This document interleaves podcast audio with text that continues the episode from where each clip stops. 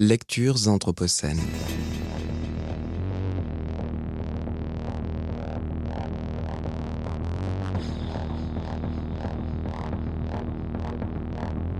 Lecture anthropocène. Bonjour.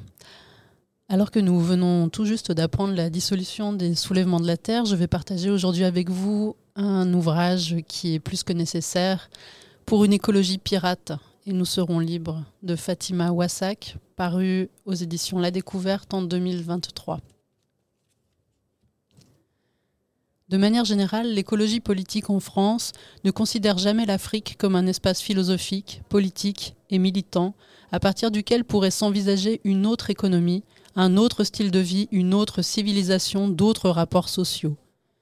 L'Afrique est souvent balayée d'un revers de main, car au fond toujours considérée comme barbare. Les populations africaines ne seraient pas assez civilisées et seraient donc inaptes à développer un projet révolutionnaire. Ce rapport colonial à l'Afrique se retrouve chez nombre d'écologistes dans leur rapport aux quartiers populaires en France.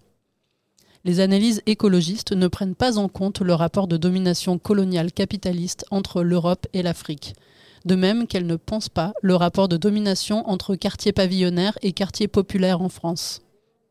Elles sont dans le déni systématique des luttes contre le système colonial capitaliste et le désastre écologique qui ont été menés en Afrique par les peuples africains. À commencer par les luttes de libération anticoloniale, ces luttes pour l'égale dignité humaine contre la spoliation de la terre et la destruction du vivant. Des luttes glorieuses, dont beaucoup ont été victorieuses, mais qui ne sont jamais prises en compte comme ressources propres à penser la sortie du capitalisme. Quand les Africains ne sont pas sous-humanisés et caricaturés en barbares, ils sont infantilisés, considérés comme incapables de changer eux-mêmes leur sort et de mener leur propre lutte. C'est aux Européens, via leurs ONG et leur saupoudrage humanitaire, de les sauver de la famine, des multinationales ou d'eux-mêmes, en prenant soin de taire les responsabilités impérialistes de l'Europe. Dans cette optique, les Européens contrôlent la situation. Les théories de la décroissance, sans perspective antiraciste ni anticoloniale, leur permettent de garder la main sans remettre en question les rapports de domination entre l'Europe et l'Afrique. L'Europe reste à l'initiative et au centre du changement.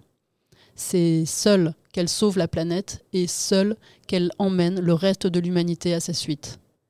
C'est certainement ce sentiment de toute puissance qui, paradoxalement, produit dans les rangs écologistes, en particulier dans le mouvement climat, un sentiment d'impuissance et d'angoisse.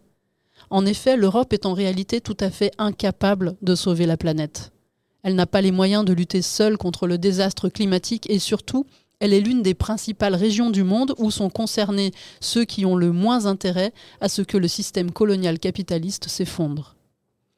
Si l'on veut lutter réellement contre le désastre écologique et avoir une chance de gagner, il faut changer de cap et aller vers les suds, le sud de la Méditerranée et le sud présent en Europe. La sortie du capitalisme écocidaire ne se fera ni de façon civilisée ni de façon barbare. Elle se gagnera grâce à une guerre de libération, une révolution dont le centre se situera certainement dans le sud global. C'est de là que tout partira à nouveau. Et en Europe, nous ferons notre part.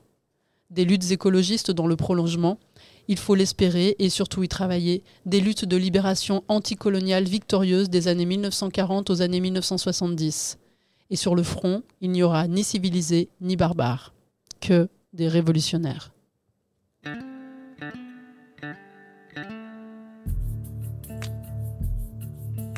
Lectures anthropocènes. Lecture anthropocène.